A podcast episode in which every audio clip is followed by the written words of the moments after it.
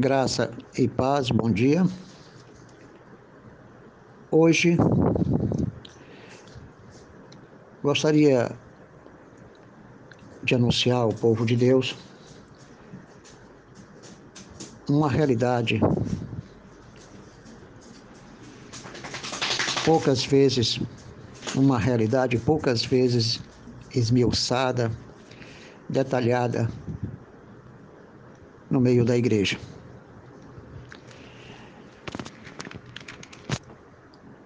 Assim como a maioria das igrejas não compreende que Jesus crucificou o velho homem e destruiu o corpo do pecado, conforme Romanos capítulo 6, versículo 6, deixa bem claro que a liberdade do homem com a qual Cristo libertou estava na cruz.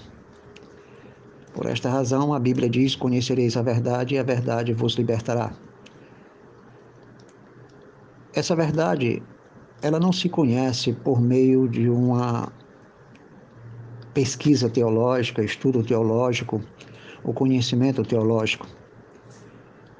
Esse conhecimento se trata de uma coisa íntima. Assim como João, capítulo 17, versículo 2 ou 3, que deixa bem claro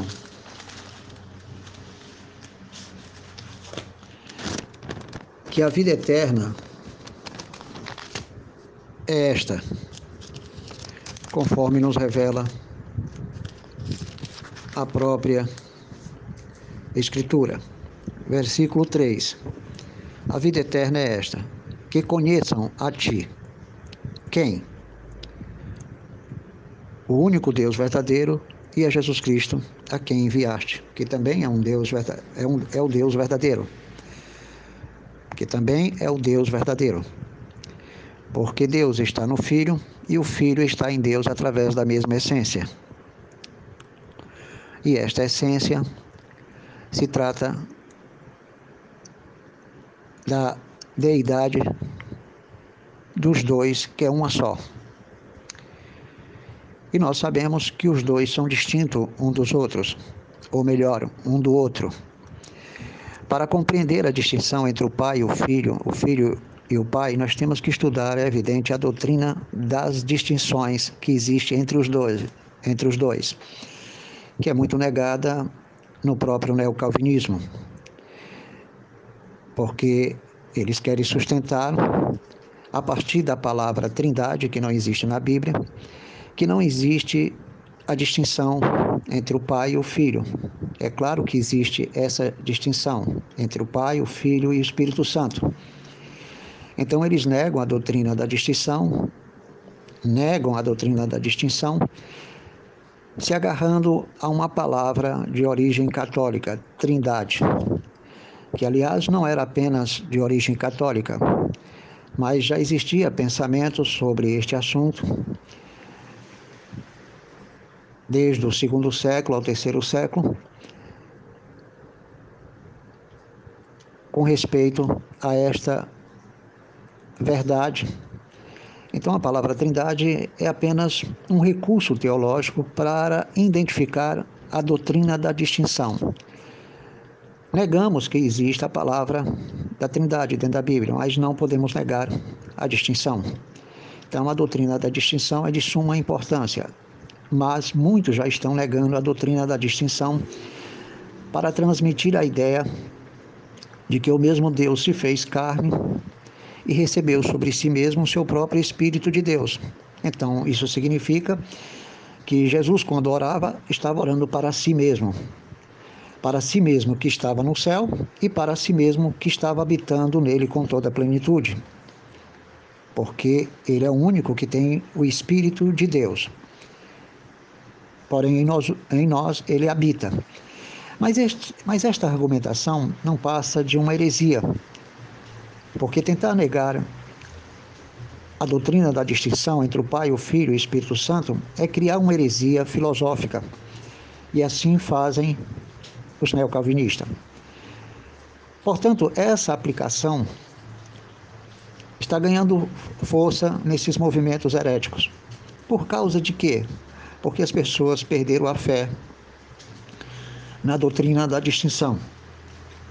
Não conhecem o Pai e o Filho um distinto do outro. E a vida eterna é conhecer os dois como um só Deus e, claro, conforme a doutrina da distinção entre um e outro. Conhecer não se trata de um conhecimento teológico, analítico, filosófico.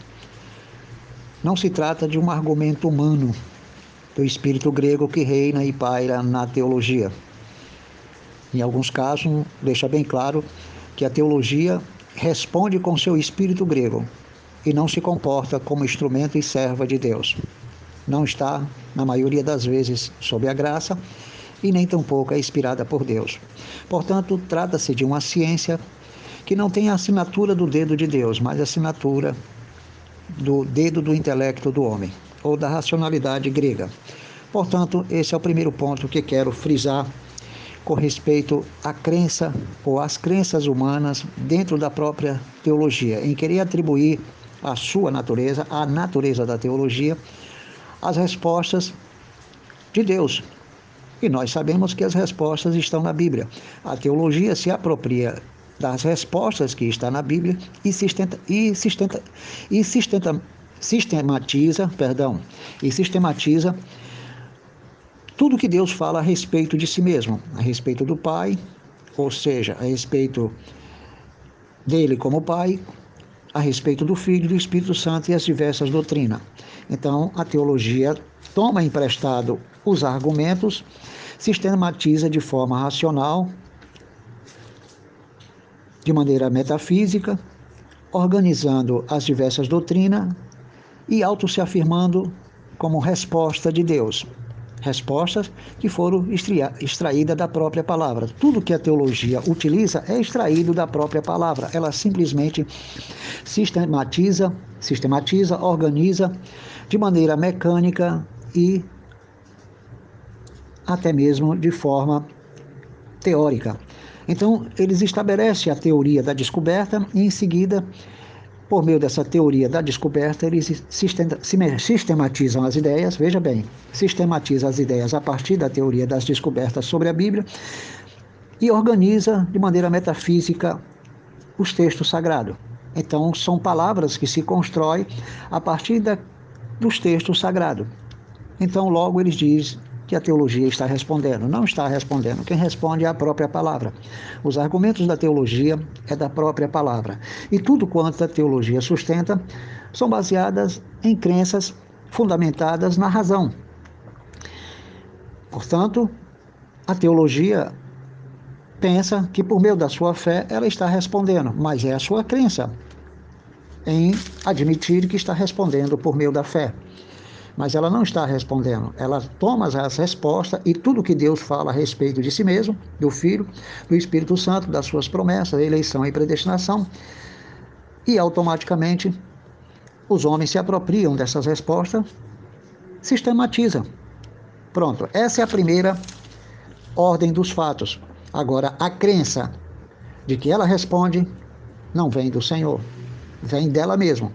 Primeiro, porque esta crença não existe assinatura do dedo de, do, de, do dedo de Deus. Praticamente o que existe ali é o pensamento humano, a subjetividade humana, sustentando a fé naquilo que eles acreditam. E assim eu quero entrar neste caminho para explicar a origem das crenças. Como os homens auto se reconhecem com os nomes que eles adotam conforme cada ministério. Então, a vida eterna é conhecer. Este conhecer é algo íntimo, é algo que envolve o desvendamento da palavra, a comunhão do crente com a própria palavra e com o próprio Deus, a partir de João 6, 55. Perdão, a partir de João capítulo 6, versículo 45. Está escrito nos profetas que todos serão ensinados por Deus, ouvirão dele e aprenderão dele, para que possa então serem conduzidos pelo Pai ao próprio Jesus Cristo. Essa é a ordem do governo soberano de Deus. Então Deus ensina por meio da sua palavra. Agora, as interferências foram permitidas por Deus através do espírito grego, pois o espírito grego ganhou força a partir do século II com os apologistas. Depois, se enveredaram pelo caminho de Platão e Aristóteles para fundamentar os pensamentos bíblicos, inspirando-se na razão humana, como se a razão humana fosse inspirada por Deus ou recebesse de Deus alguma graça, e se recebeu foi graça comum, mas não de inspiração divina. E como as palavras ganham força devido à semelhança com os textos bíblicos, começaram a considerar a filosofia como uma parte da graça comum revelada aos homens, porém revelada de forma natural. E eles consideraram a filosofia como um elemento de Deus na Terra. Só que não era um elemento de Deus. Eram sombras do conhecimento humano sobre o sagrado. Conhecimento natural, conhecimento te terreno. Talvez esses homens tiveram contato com a palavra de Deus antes de Cristo, depois de Cristo, através das sinagogas dos judeus. Mas não se pode considerar o que é parecido como verdade, porque muitos textos das Sagradas Escrituras fazem referência a algumas, alguns livros heréticos com respeito a Enoque. Então, Enoque citou é, algo, Enoque não, alguém que escreveu uma história e considerou como revelação de Deus através de Enoque. Então, passagens do livro de Enoque podem ser consideradas verdadeiras, mas não inspiradas por Deus. E de onde partiram essas inspirações divinas? Alguns homens pesquisaram a origem dessas informações. Então, é possível citarmos, ou melhor, encontrar nas Sagradas Escrituras pessoas que mencionam textos e livros heréticos, livros humanos, que podem ser considerados verdadeiros em si, mas não inspirados em si, e tomado como base dentro de um texto sagrado. Paulo fazia isso, mas não para dizer que tal texto de onde ele extraiu a fonte seja de origem divina, mas é um paralelo que o Espírito de Deus toma emprestado para poder construir um argumento, mas não para validar o argumento como inspirado. E a maioria das pessoas desenvolve crenças a partir daí, e devido à fé, sustentam determinados pensamentos como inspirado, devido à suposta fé, que às vezes não é fé são crenças. Então, crenças e fé é que sustentam muitas vezes a identidade do ser humano. Então, nosso conhecimento vem do Pai, que nos ensina, mas nem tudo que os homens pregam vem do Pai, vem do pensamento grego, vem do pensamento paralelo, vem do pensamento terreno. Mas a fé, praticamente, é ela que comanda todas as coisas. E na maioria das, e na maioria das vezes não é a fé como dom de Deus. É a fé mental do próprio homem, é a fé filosófica, perdão, é a fé filosófica. Existe uma fé filosófica, uma fé racional. É, é aquela fé que acredita na descoberta que a própria razão realiza sobre o objeto. Então, é a fé aplicada sobre as descobertas que eles realizam sobre os objetos. E a partir daí sustenta um pensamento científico ou um pensamento teológico que foi extraído do objeto sagrado chamado Bíblia.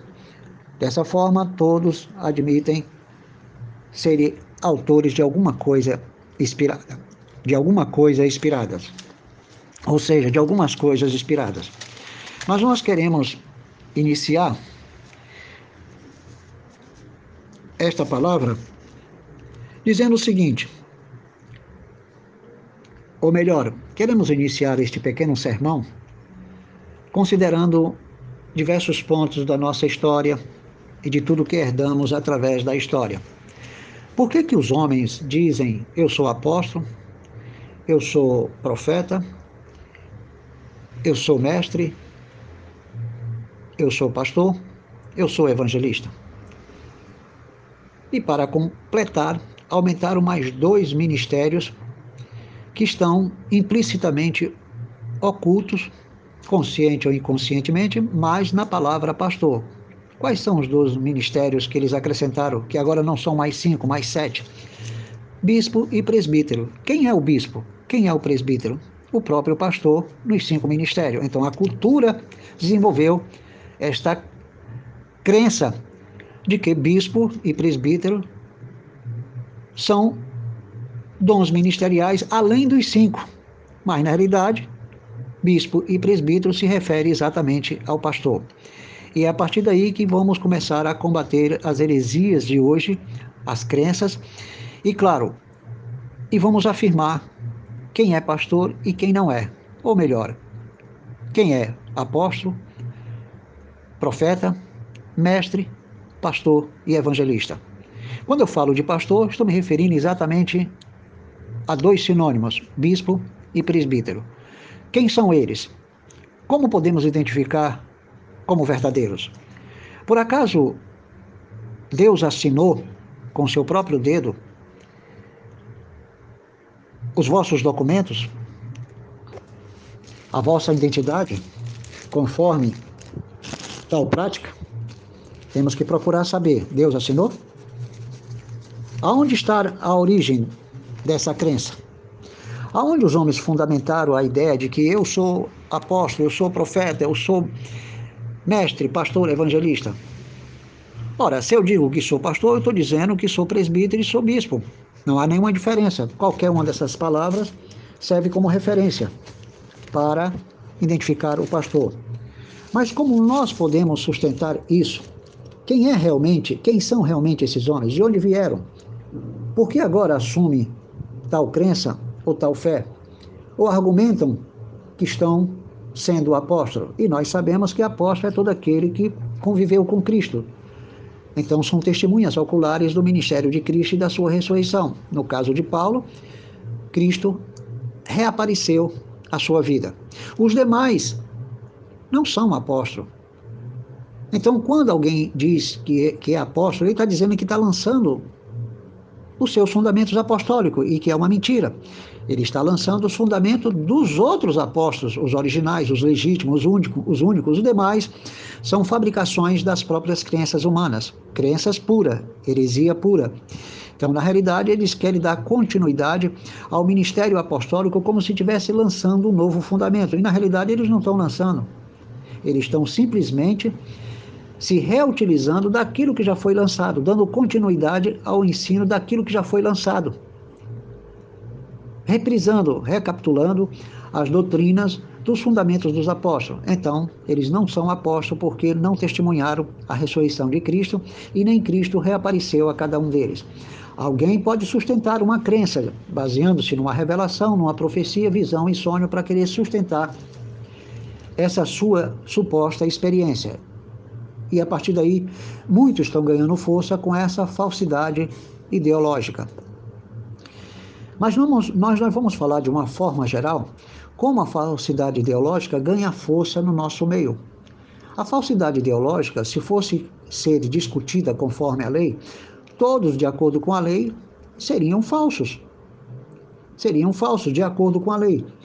Porque, na realidade, é preciso que a lei reconheça é, de forma didática e pedagógica que aquela função é reconhecida, digamos, pelo MEC, para que a função seja devidamente tratada com respeito e consideração. Mas tem que existir não só regulamenta as regulamenta regulamentações do MEC, tem que existir uma lei que possa regulamentar isto. Além desta lei, é preciso que exista o quê? Um grupo, como no caso a OAB, o Conselho de Medicina, ou Conselho dos Psicólogos, que é, estabelece um vínculo com a maioria dos profissionais a partir de um, de um documento. Então, eles validam e revalidam aquela formação acadêmica e o exercício da profissão e passa a se tornarem contribuintes é, dessa organização. E assim, e assim estas, estas associações, estes grupos, trabalham para manter a integridade e a legalidade da formação dos profissionais, legalizando eles como prova real baseado em lei. Então tudo é fundamentado em lei. E tudo que é fundamentado em lei se torna o quê? Real, legítimo, digno e justo, como o único que merece o reconhecimento do Estado e da sociedade. Se fôssemos considerar isso nesse sentido e pensarmos na, nos chamados apóstolos, profetas, mestres, pastores e evangelista, teríamos que pensar da mesma forma. Mas se eu exerço a psicologia e não sou formado, e mesmo que eu seja formado, mas eu não, não faço parte do conselho, é, digamos, do conselho dos psicólogos, do conselho da medicina ou da OAB, da OAB, então a minha função ela é clandestina. Para todos os efeitos, se não existe um organismo, uma lei, ou o MEC participando exatamente é, da regulamentação de cada profissão, automaticamente, se o MEC não participa da minha formação como, como apóstolo, profeta, mestre, pastor e evangelista, automaticamente não existe nada que comprove que eu seja isso que eu estou dizendo. Então, sendo assim, ninguém pode dizer que o seu ministério de, de apóstolo, profeta, pastor, ou melhor, mestre, pastor e evangelista, tem alguma validação, tem algum fundamento básico para se sustentarem nesse sentido, a não ser as leis que garantem a liberdade de culto. Então, se as leis garantem a liberdade de culto, a própria lei garante a liberdade das crenças, a liberdade da fé ou os objetos da crença ou da fé. Isso é uma coisa evidente.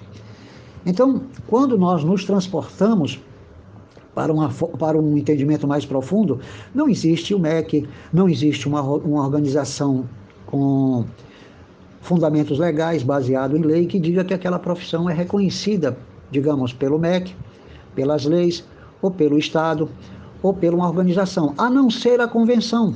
Mas a convenção é uma empresa, é um organismo humano religioso legalizado para poder é, classificar de verdadeiros as devidas funções ministeriais.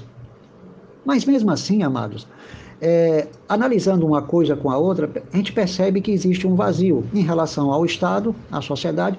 As demais funções eclesiásticas, eclesiásticas não são verdadeiras no sentido literal da palavra, não têm o mesmo fundamento racional das demais funções reconhecidas, digamos, pelo Ministério da Educação, pelo MEC, é, pelas leis que regem a área educacional e todos conhecem quais são as leis que regem a área de, de, educacionais.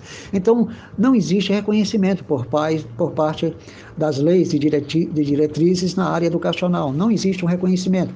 Não existe um reconhecimento federal nem pelo governo, é, nem pelo governo, nem pela própria nossa Constituição. O que existe é a liberdade de crença. Então, o exercício da fé é aceito por lei, o exercício da religião, e, a, e os objetos com suas crenças, ou melhor, as crenças com seus objetos, a fé com seus objetos, passa a ser aceito por lei como liberdade religiosa, mas não que tais funções tenham reconhecimento dos organismos é, jurídicos, digamos, os organismos legais. A lei pode reconhecer, sim, o, o próprio ministro, como também é, o advogado, mas vão reconhecer a partir da liberdade religiosa, a partir do direito de culto, a partir do direito de cada um exercer a sua crença. Mas em forma, em, de uma forma material, tudo que os pastor, tudo que os pastores ou os ministros ou os cinco ministérios exercitarem não tem o um reconhecimento do MEC. Existem comunidades evangélicas que estabelecem uma é, uma espécie de bacharelado em teologia, mas não é reconhecido pelo MEC, não é uma profissão. O mercado está oferecendo um curso de teologia reconhecido pelo MEC, aí é uma profissão, onde as pessoas se formam em uma teologia universal, onde na realidade não está fundamentado em nenhuma doutrina da, daquela daquela igreja ou daquele ministério. Se trata de um conjunto de informações universais que envolve a história do cristianismo, e os seus movimentos e as suas manifestações, o tipo de consciência, o tipo de fé, o tipo de crença, o tipo, o tipo de ensinamento, mas a teologia oferecida pelo MEC não é uma teologia é, fundamentada na doutrina bíblica, na revelação única da palavra, e sim reúne o estudo de todas as crenças, é quase um estudo das religiões. É quase um estudo, sim, das religiões. Porém, são um estudo de diversas crenças, de diversos movimentos e da própria história do cristianismo. E as pessoas que se formam nessa teologia oferecida pelo mercado, reconhecida pelo MEC, é na realidade um produto mercantilista, que não tem nenhum valor em relação a nós que sustentamos a doutrina da reforma, por exemplo. Como também a própria teologia reformada e de outros, é, de outros segmentos doutrinários não são reconhecidos pelo MEC. Então, são simplesmente é, conhecimento teológico para o exercício do ministério. A lei reconhece como liberdade de culto, onde inclui a liberação dos seus respectivos objetos da religião, da crença e da fé, que são aceitos como liberdade de culto garantido por lei. Mas a questão aqui é esta: quem são os verdadeiros apóstolos, profetas, mestres, pastores, que são presbíteros e bispas, e evangelistas? Quem são eles? De onde parte a crença de que são o que são? De onde parte a fé de que são o que são? Se alguém disser para mim, este irmão que está ensinando não é pastor, e você é? Não, eu sou. Por que, que você é? Porque eu fui consagrado pelo, pelo grande apóstolo e bispo primaz da cultura mundial religiosa dominadora de uma crença ou de uma doutrina. Então você está buscando respaldo no homem, não é verdade? Não, eu sou apóstolo, eu sou profeta, eu sou pastor, que é o mesmo bispo e presbítero, eu sou evangelista porque eu fui convencionado. Então você teve o aval dos homens. Aonde está o dedo de Deus? Aonde você fundamentou essa crença de que você é o que você é? Se você diz que eu não sou, você também não é, porque sustentamos a mesma crença, a mesma subjetividade. Não são isso reflexo da própria indiciocracia humana? A forma de cada um viver, pensar, sentir, desejar, praticar, desenvolver um, uma teoria, uma religião, um pensamento. Ora, a doutrina de gênero não se baseia no mundo das ideias, são as ideias que fortalecem a doutrina de, de gênero. O ser não existe, ele é aquilo que o homem acredita que é. O que ele pensa é que passa a ser considerado como verdade, e nós somos obrigados a reconhecer o que está fantasiado com outro, como com a imagem de outro ser. Por lei, nós somos obrigados. Você não pode chamar aquele que era, que era ele, agora passou a ser ela. Você tem que chamar de ela. Por quê? Porque é a identidade que ele criou segundo a sua ideologia de gênero, segundo o que foi mentalizado. Então, a lei nos obriga a respeitar o ser humano com a sua respectiva fantasia. E a lei quer nos dizer que nós temos que considerar essa fantasia como real. E não é real. Então nós somos inibidos a pregar a verdade porque as pessoas acreditam numa crença. Então, quando se acredita numa crença, se sustenta ela em diversas áreas. Então, nesse caso, o que se fundamenta na doutrina de gênero também se fundamenta no meio evangélico. Existe um, um gênero literário é, que foi formatado ou seja, se formatou um gênero literário que foi simplesmente subjetivado através de uma crença, através de uma fé, ou das ideologias que essa crença adquiriu ou que essa fé adquiriu, fundamentado num pensamento subjetivo ou da própria indiciocracia humana, onde envolve seus costumes, suas tradições, sua cultura, sua moral, suas regras, sua forma de viver, de sentir e pensar. Assim, o homem manifesta então o seu o seu ser. Qual é o ser da igreja evangélica? Ou os seres? Os seres das igrejas evangélicas são, são apóstolos, profetas, bispos, ou melhor, pastores, que são os bispos e presbíteros, e evangelista. Aí acrescenta mais os missionários, as missionárias. Então são seres de uma ideologia. Uma ideologia que tem como fundamento a própria Bíblia. Então, a partir da, da Bíblia, a pessoa fundamenta aquela doutrina, porque existe base para dizer quem são e quem não são. Mas onde está a base concreta? É a assinatura de Deus? É o dedo de Deus? Você tem o DNA da assinatura do dedo de Deus, você tem a comprovação literal, material, concreta, porque para você dizer que eu sou, ou melhor, que eu não sou, você também não é. E se você diz que é, eu também sou. Por quê? Porque existe um fundamento tanto para você como para mim.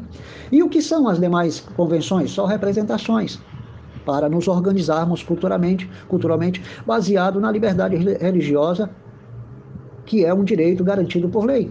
A Constituição nos garante o direito de exercer a liberdade religiosa e expressarmos os objetos da nossa crença. Você pode pisotear os objetos da crença do catolicismo? Não. Você não pode pisotear. Por mais que eles tenham a imagem de Maria, de Pedro, João, você não pode pisotear como fez um determinado pastor. Cometeu um crime.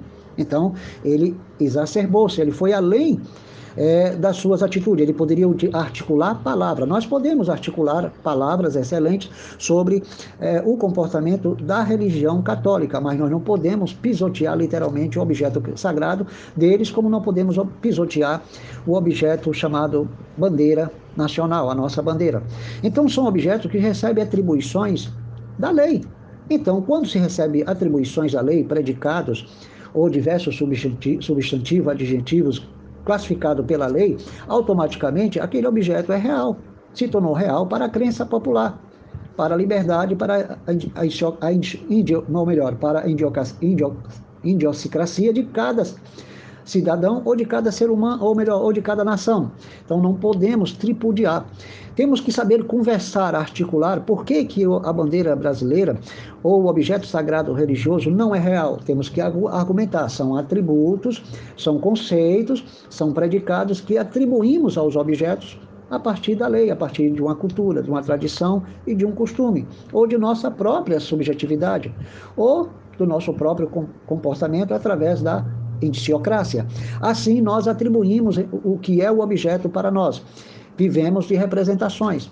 Dessa forma, interagimos com o meio, com a nossa cultura, com o mundo das ideias, com suas representações materializadas. E sobre estas representações materializadas, atribuímos, então, os nossos conceitos e adjetivos, assim como atribuímos a ideia de que o dinheiro é real por causa da lei, o dinheiro é real por causa da lei, porque ele é válido, ele é regulamentado.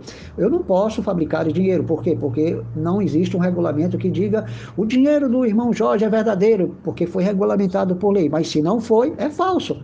Então, se praticarmos, é crime.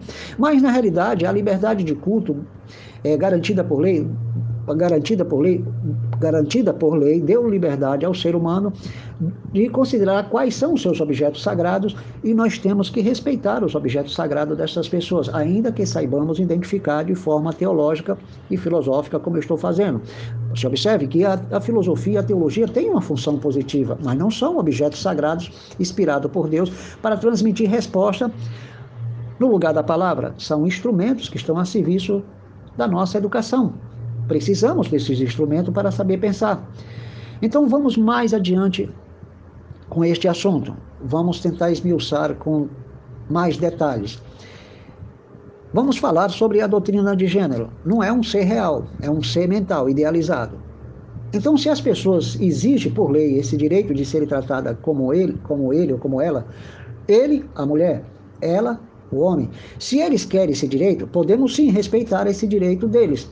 Por que não? Nós não podemos é abusar desse direito deles e agredi-los. Nós não podemos é confrontá-lo, humilhando de maneira direta, impedindo o exercício da vossa liberdade. Podemos falar o que é pecado e o que não é. E que aquilo, segundo a palavra de Deus, aquilo que eles adotaram, ou que elas adotaram, na realidade é fruto de uma ideologia, algo que eles materializaram sobre a sua aparência. Então, nós podemos confrontar de forma respeituosa, com habilidade, com sabedoria, com a graça, explicando dentro da palavra, mas reconhecendo eles como cidadão, como pessoas que merecem respeito. Não podemos desclassificá-lo de forma ofensiva, com um temperamento religioso que lembra o que? O profeta da lei. Hoje, a maioria dos pentecostais incorpora o profeta da lei e são agressivos, são capazes de sucatear, humilhar, causar constrangimento religioso, emocional, psicológico, violência verbal, assédio moral, porque na realidade algumas das pregações de, de determinados pentecostais não são pregações, são agressões, são crimes, são abuso de poder. Por quê? Porque eles estão se colocando no centro é, de quê? De que são autoridades divinas a ponto de humilhar as pessoas, como se alguém fosse a quarta pessoa da Trindade. Parece uma contradição, mas é, a quarta pessoa da Trindade não existe. Só existe a terceira pessoa, não a quarta. Mas tem muita gente se sentindo a quinta, a sexta, a sétima. Por quê? Porque ele passa a fiscalizar o povo de Deus. Quem é que anda de acordo com a palavra porque ele não quer ser cúmplice? Olha, olha a hipocrisia, a que ponto o ser humano chega com seu policiamento religioso. Então vamos ler alguns versículos para começar a fundamentar o que eu estou lhe dizendo. Em Romanos capítulo, cap, capítulo 14, versículo, versículo 23, mas aquele que tem dúvidas é condenado a se comer, porque o que faz não provém de fé, provém da dúvida. E tudo que não provém de fé é pecado. Então, se eu afirmo, conforme a minha fé, que eu sou apóstolo, que eu sou profeta, que eu sou mestre, que eu sou pastor, como eu disse antes e repito outra vez: se eu sou pastor, eu sou presbítero, eu sou bispo. Se eu sou evangelista, isso provém da fé, provém da minha subjetividade, do aspecto místico da minha subjetividade, ou como obra da minha consciência. Então, é um ser, é uma ideia que eu estou materializando para que eu seja reconhecido como eu sou, como eu afirmo. Então, assim como o gênero, as doutrinas de gênero sustentam o ser idealizado, eu sustento também o meu ser a partir da fé. Eu sou exatamente aquilo porque o que eu faço, o que eu digo, o que eu afirmo provém da fé. Se você disser que eu não sou, você também não é. Porque o que você afirma como pastor, ou melhor, como apóstolo, profeta, pastor, mestre e evangelista, provém da fé. Então, todas as manifestações ministeriais provêm da fé. Provém da fé, provém da subjetividade mística, provém de uma consciência mística, provém de uma doutrina também da filosofia do ser. Também não deixa de ser, na realidade, um tipo de doutrina de gênero, só que em outro contexto, com outro significado. Qual é o gênero que eu estou assumindo? o gênero Eclesiastes. Então, a partir daí, eu posso dizer que também sustento a doutrina de gênero, porém com outro contexto, com outra imagem, com outro colorido, com, outra, com, com outro aspecto. É só você fazer um paralelo. Então, nesse caso, se eu exerço meu ministério como pastor, provém da fé. Você também exerce o seu ministério de pastor que provém da fé. Se você disser que eu não sou, você também não é. Você pode provar o que você é? Não. Eu posso provar o que sou? Não. Então, se na realidade houver dúvida quanto ao exercício do teu ministério, na realidade, o que não provém da fé, porque você tem dúvida, é pecado. Então, nesse caso, se você tem dúvida de que você é apóstolo, é profeta, é mestre, pastor, que é o mesmo bispo e presbítero, e evangelista, se você tem dúvida, então não provém da fé, é pecado. Nesse caso, se você tem dúvida quanto ao seu ministério, você está pecando. Porque para o impuro, tudo é puro, e para o puro, tudo é puro. Então nada é puro para você, nem o seu ministério é puro. Então vamos seguir o nosso pensamento para poder estabelecer outros pontos. A Bíblia diz que, ora, a fé, Hebreus capítulo 11, versículo 1, ora, a fé é a certeza de coisas que se esperam a, convic a convicção de, de fatos que não se veem. Então, você esperou alcançar o que? O que você é. Você conquistou a convicção de um fato que você não viu. Então, na realidade, você esperou um dia alcançar esse ministério. Porém, você não vê a materialidade desse ministério. Você vê a prova física, a anatomia desse, a anatomia física desse objeto chamado ministério ministério de, de apóstolo, profeta, você vê, você consegue palpar, é uma coisa tangível. Qualquer um desses ministérios é palpável, é tangível, é material. O que diz respeito à chamada de mestre, pastor e evangelista, não. Não é nada tangível ou palpável, é uma coisa mística, é uma coisa idealizada a partir do que eu creio. É o exercício da fé, é o exercício da minha consciência mística e da minha subjetividade mística. Isso são coisas inquestionáveis. Então a lei não questiona.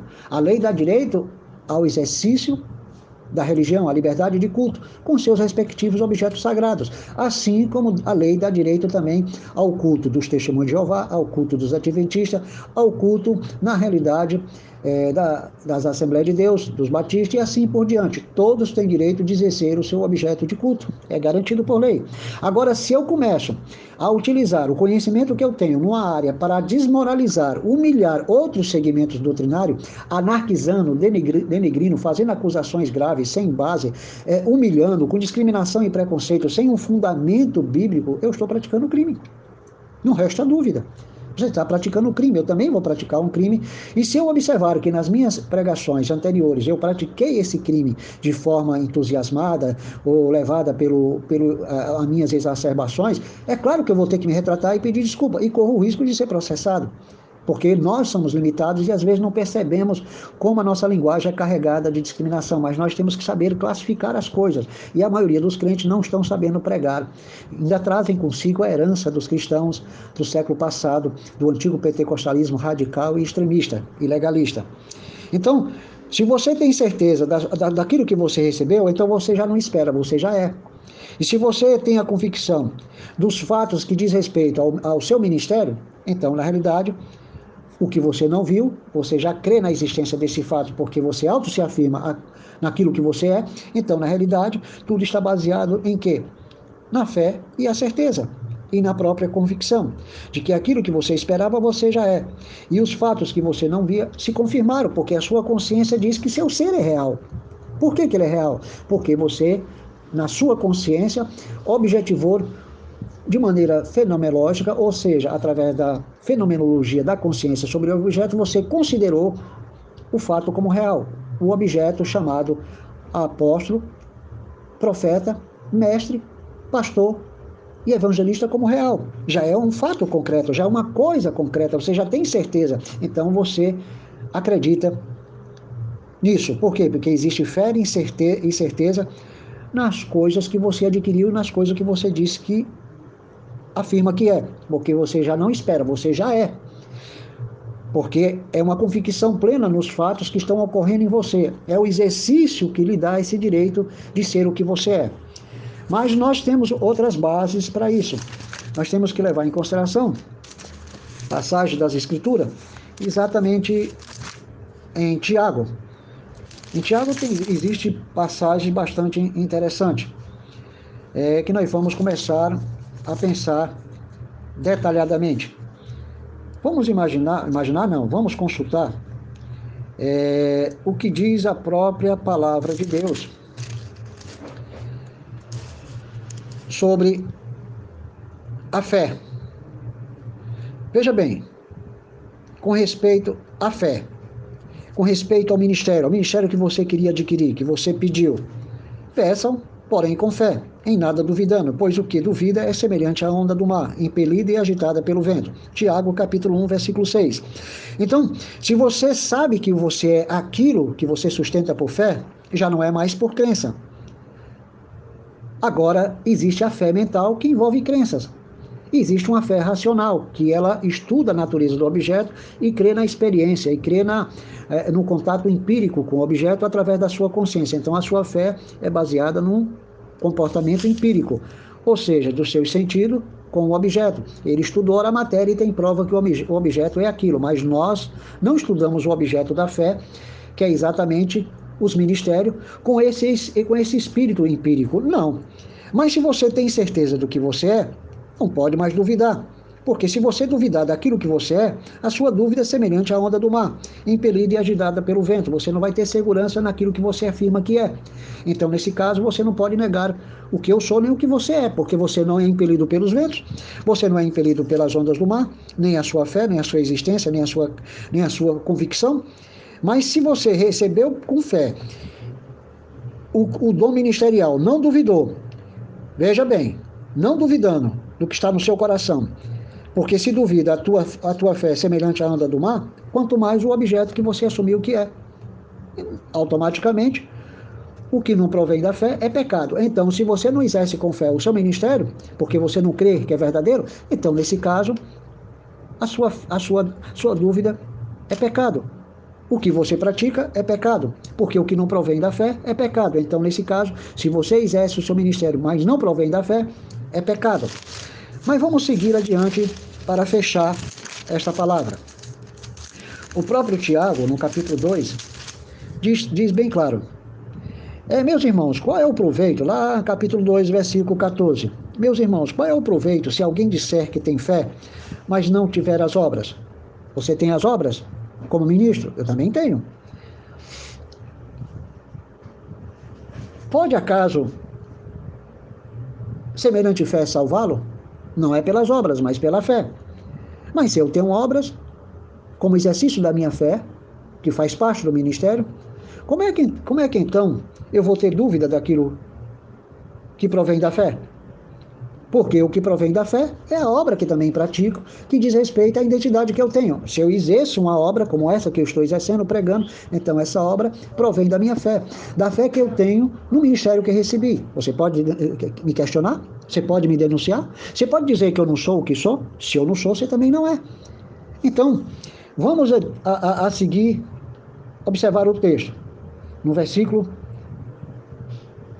No versículo 17. Assim também a fé, se não tiver obras, se o teu ministério não tiver obras, por si só está morta. Não só a fé, mas o teu ministério. Você é pastor? Sou. Cadê as obras? Não tenho. Então, tua fé está morta e o teu ministério de pastor também está morto. Praticamente precisa ser ressuscitado. Deixou de existir porque você já o assassinou. Por quê? Devido à sua dúvida, devido ao seu questionamento. Mas se alguém dirá, mas se alguém dirá, Tu tens fé e eu tenho obras? Mostra-me a tua fé sem as obras, e eu, com as obras, te mostro ou te mostrarei a minha fé. Então eu posso mostrar a minha fé, a fé naquilo que eu sou diante de Deus, porque eu creio que recebi uma chamada e um ministério. Se eu mostro as minhas obras, eu estou mostrando a minha fé. Se eu mostro a minha fé, eu estou mostrando as minhas obras. Se eu mostro o meu ministério, eu estou mostrando a minha fé. Se eu mostro a minha fé, eu estou mostrando o meu ministério. Mas eu estou mostrando o meu ministério não só com a fé, mas com as obras. E qual é a obra? Aquilo que eu estou fazendo. E o que eu faço? Todos os dias, você sabe o que é que eu faço? Então, essas minhas obras, as obras da minha fé e do ministério, porque eu creio que recebi esta fé, recebi esta chamada, recebi o direito de praticar estas obras, porque a autoridade é também instituída por fé, é algo místico e espiritual. Então ninguém pode dizer assim, não, o sinal visível é o batismo com o Espírito Santo e o falar de línguas.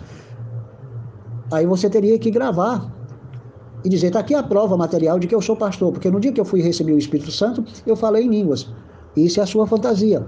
É a única fantasia que você tem para provar que tem chamada ministerial, que foi convocado para espírito e demônio. Essa é uma fantasia religiosa. Você buscou imagens visíveis e audíveis para provar o que você é. Então, amados, nós resolvemos, ou melhor, Resolvi particularmente apresentar esse assunto porque é um assunto que ninguém pensa de forma coerente.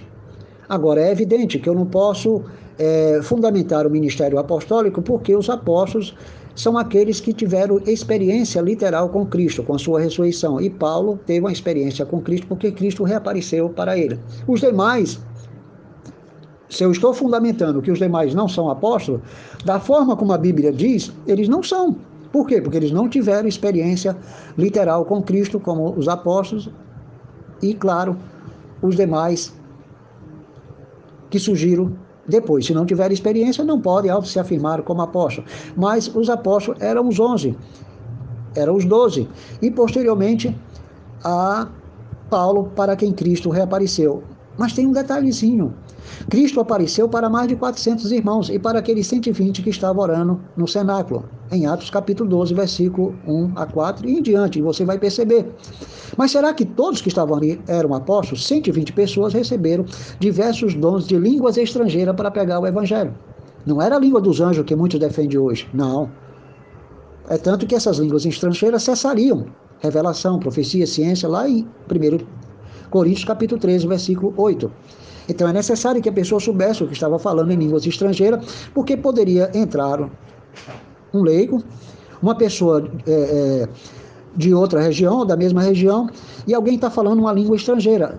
Havia necessidade de um tradutor para aquele irmão poder compreender, ou aquele incrédulo poder compreender o que estava sendo revelado das Sagradas Escrituras na língua estrangeira.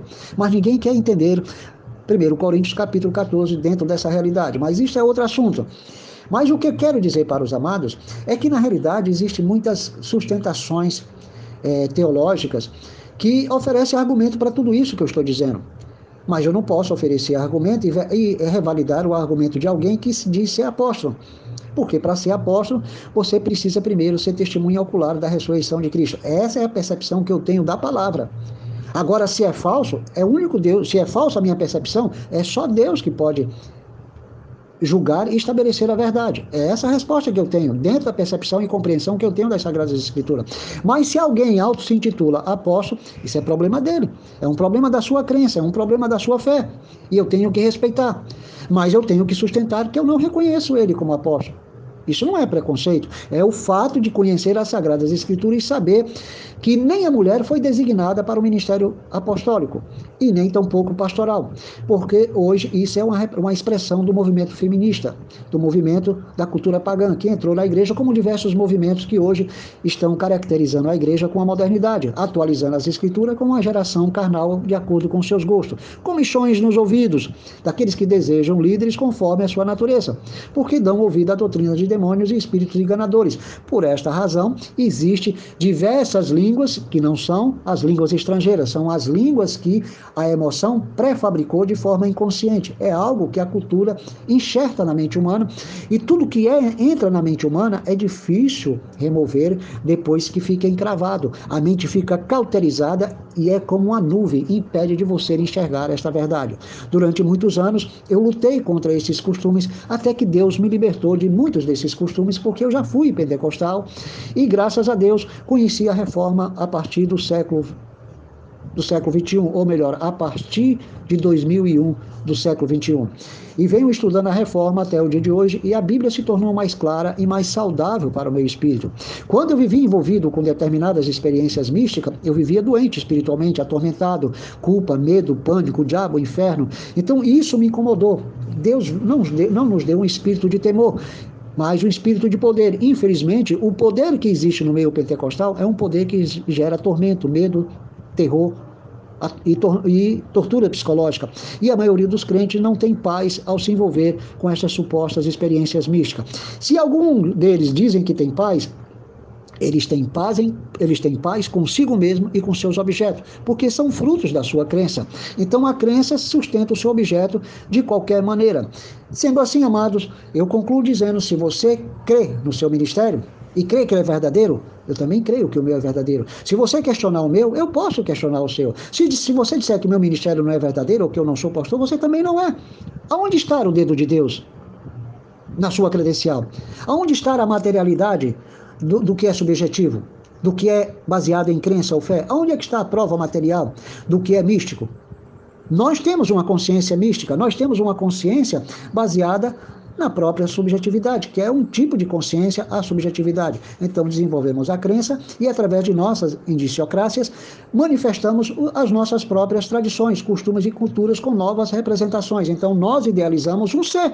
Se você idealizou o ser a partir da sua fé, a partir da sua crença, não deixa de ser um tipo de objeto das doutrinas de gênero, só que em outro campo, espiritual, em outro campo teórico e das ideologias ou do mundo das ideias. Então, amados, por que não aprendemos a pensar? Porque não queremos. Por que não tiramos o leque ou melhor, por que não usamos o leque da verdade para entender quem somos nós e quem são os outros? O problema é que somos limitados. Vivemos debaixo de um guarda-chuva e nos ocultamos do, do, do, sol que traz uma luz maior. Nos ocultamos de uma chuva que traz uma revelação maior. Não queremos nada em abundância. O sol se revela em abundância. Você usa o guarda-chuva ou melhor, o guarda-sol. A chuva se manifesta em abundância. Você usa o guarda-chuva para se proteger daquilo que é em abundância. A maioria dos crentes estão dentro da igreja usando o guarda-chuva. Querem se proteger de uma verdade que pode ser dilatada e pode ser compreendida de diversas formas. Temos que observar que Deus nos deu um dom, a multiforme sabedoria da graça de Deus, para gente, para começarmos a pensar para começarmos a pensar. E eu comecei a pensar, não, não porque eu utilizei a filosofia, não porque eu estou utilizando a teologia, são, isso são apenas acessórios, mas a minha fonte de toda inspiração é a própria palavra. Então, amado, queira questionar a minha vida? É claro que você vai questionar. Você vai questionar todos os ministros. Você vai duvidar de todo mundo. E eu também vou duvidar do seu ministério. Se você afirma, se você disser, esse irmão não é pastor, você também não é. Ainda que você me apresente a sua carteirinha, a sua convenção, a, a, a convenção da igreja é, B, da igreja AD, da igreja PB. Não importa, amado. Não importa. Você pode apresentar a convenção que você quiser, ainda que você apresente a lei, que a lei sustente, diga, olha, meu, minha chamada ministerial é reconhecida pelo MEC, é reconhecida pelo Ministério da Educação, é reconhecida pelo governo federal, é reconhecida pela, pela Constituição, mas é fruto da sua crença, amada, é fruto da sua fé, não é uma matéria. E mesmo assim, a lei apenas nos dá liberdade de culto e praticarmos e utilizarmos os objetos da fé, assim como as demais segmentos doutrinários ou religiões. Então fica difícil você pregar o evangelho, porque se você não souber pregar o evangelho a todos esses grupos, você também vai praticar um crime. E automaticamente você não sabe que ministério você tem. Você pode estar exercendo o ministério da condenação. Portanto, eu concluo: descubra se você é realmente pastor.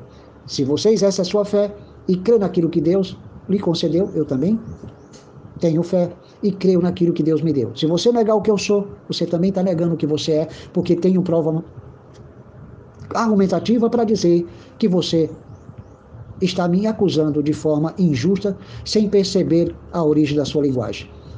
Graça e paz.